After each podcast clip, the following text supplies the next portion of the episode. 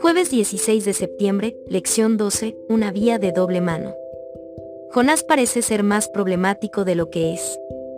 Nínive era peligrosa, pero en la historia de Jonás los ninivitas no parecen ser el problema. Entienden el mensaje y se arrepienten rápidamente. Jonás, el misionero, parece ser el eslabón débil de esta historia misionera. En este relato, Dios persigue a un profeta reacio porque sabe que Jonás necesitaba el viaje misionero a Nínive tanto como los ninivitas necesitaban escuchar el mensaje del misionero. Lee el libro de Judas.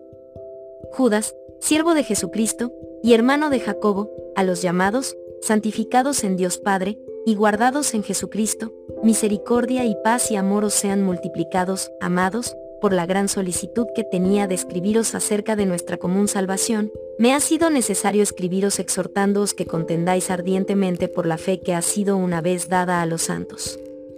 Porque algunos hombres han entrado encubiertamente, los que desde antes habían sido destinados para esta condenación, hombres impíos, que convierten en libertinaje la gracia de nuestro Dios, y niegan a Dios el único soberano, y a nuestro Señor Jesucristo. Más quiero recordaros, ya que una vez lo habéis sabido, que el Señor, habiendo salvado al pueblo sacándolo de Egipto, después destruyó a los que no creyeron, y a los ángeles que no guardaron su dignidad, sino que abandonaron su propia morada, los ha guardado bajo oscuridad, en prisiones eternas, para el juicio del gran día, como Sodoma y Gomorra y las ciudades vecinas, las cuales de la misma manera que aquellos, habiendo fornicado e ido en pos de vicios contra naturaleza, fueron puestas por ejemplo, sufriendo el castigo del fuego eterno, no obstante, de la misma manera también estos soñadores mancillan la carne, rechazan la autoridad y blasfeman de las potestades superiores.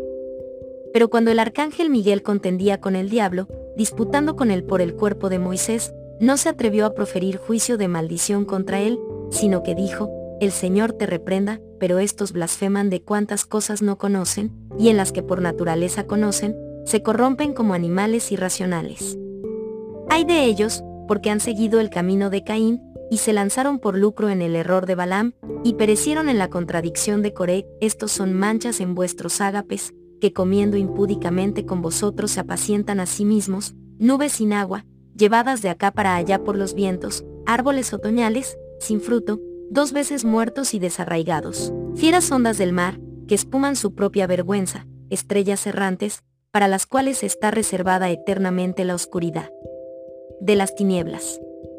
De estos también profetizó Enoc, séptimo desde Adán, diciendo, He aquí, vino el Señor con sus santas decenas de millares, para hacer juicio contra todos, y dejar convictos a todos los impíos de todas sus obras impías que han hecho impíamente, y de todas las cosas duras que los pecadores impíos han hablado contra él. Estos son murmuradores, querellosos, que andan según sus propios deseos, cuya boca habla cosas infladas, adulando a las personas para sacar provecho, pero vosotros, amados, tened memoria de las palabras que antes fueron dichas por los apóstoles de nuestro Señor Jesucristo, los que os decían, en el postrer tiempo habrá burladores, que andarán según sus malvados deseos. Estos son los que causan divisiones, los sensuales, que no tienen al Espíritu. Pero vosotros, amados, edificando sobre vuestra santísima fe, orando en el Espíritu Santo, conservaos en el amor de Dios, esperando la misericordia de nuestro Señor Jesucristo para vida eterna. A algunos que dudan, convencedlos. A otros salvad, arrebatándolos del fuego, y de otros tened misericordia con temor, aborreciendo aún la ropa contaminada por su carne.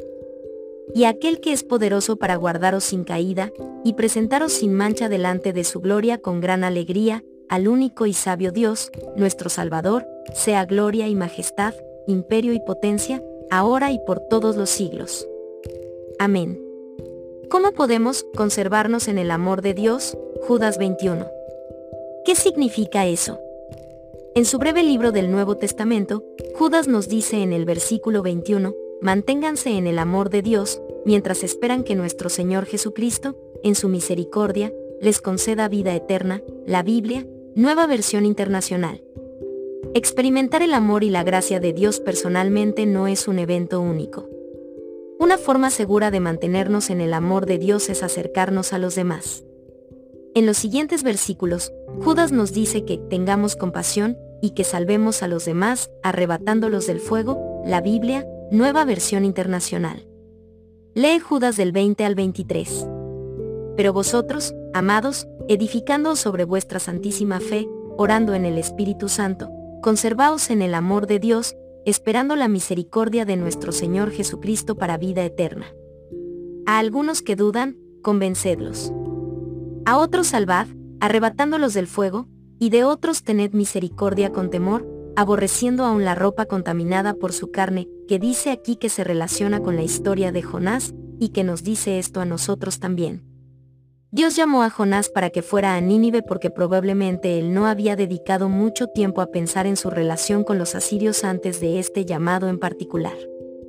Probablemente sabía que le disgustaban, pero no tenía idea de cuánto los odiaba o de los extremos por los que pasaría para evitarlos, incluso después de recibir el llamado. Jonás no estaba preparado para tener a un ninivita como vecino en el cielo. Jonás no había aprendido a amar como Dios ama. Dios llama a Jonás para que vaya a Nínive porque ama a los ninivitas y los quiere en su reino. Pero Dios también llama a Jonás porque lo ama.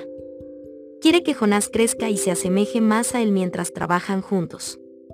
Dios anhela que Jonás haya el verdadero descanso que llega solo al tener una relación salvífica con él y al realizar la voluntad de Dios, que incluye acercarse a los demás y señalarles la fe y la esperanza que tenemos. ¿Cuánto tiempo dedicas a trabajar por la salvación de los demás? En un sentido espiritual, este tipo de trabajo, como nos lleva a hallar el verdadero descanso en Jesús.